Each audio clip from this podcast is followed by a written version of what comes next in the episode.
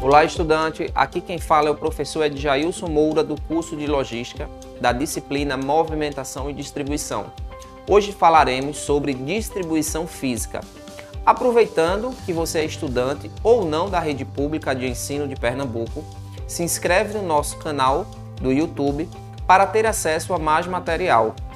Acesse o Educa PE, procure o curso na playlist e não esqueça de indicar para um de seus amigos também.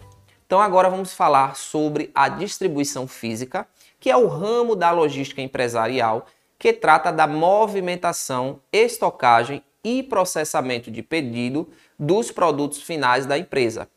Cabe salientar que é a atividade mais importante em termos de custo para a maioria das organizações, pois absorve cerca de dois terços dos custos logísticos. Né? Então, como podemos perceber, essa atividade ela é bastante onerosa.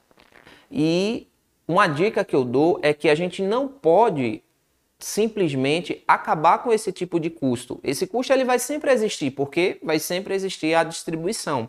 Porém, a gente tem como reduzir esses custos, ok? Cada grupo de clientes exige uma estratégia diferente de distribuição física. Há três formas básicas a entrega direta a partir de estoque de fábrica, ou seja, vai ser entregue diretamente do estoque de fábrica até o seu cliente. Isso aí geralmente são para grandes compradores, né, grandes clientes que compram em grande quantidade e solicitam assim cargas fechadas, geralmente. Entrega direta a partir de vendedores ou da linha de produção, né?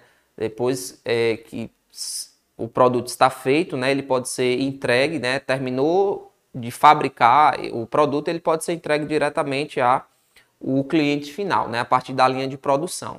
E por fim, entrega feita utilizando o sistema de depósito, né? Você compra em quantidade, né? Tem lá um depósito, por exemplo, um depósito de bebidas, né?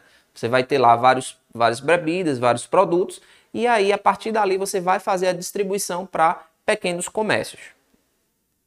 É importante aí para vocês.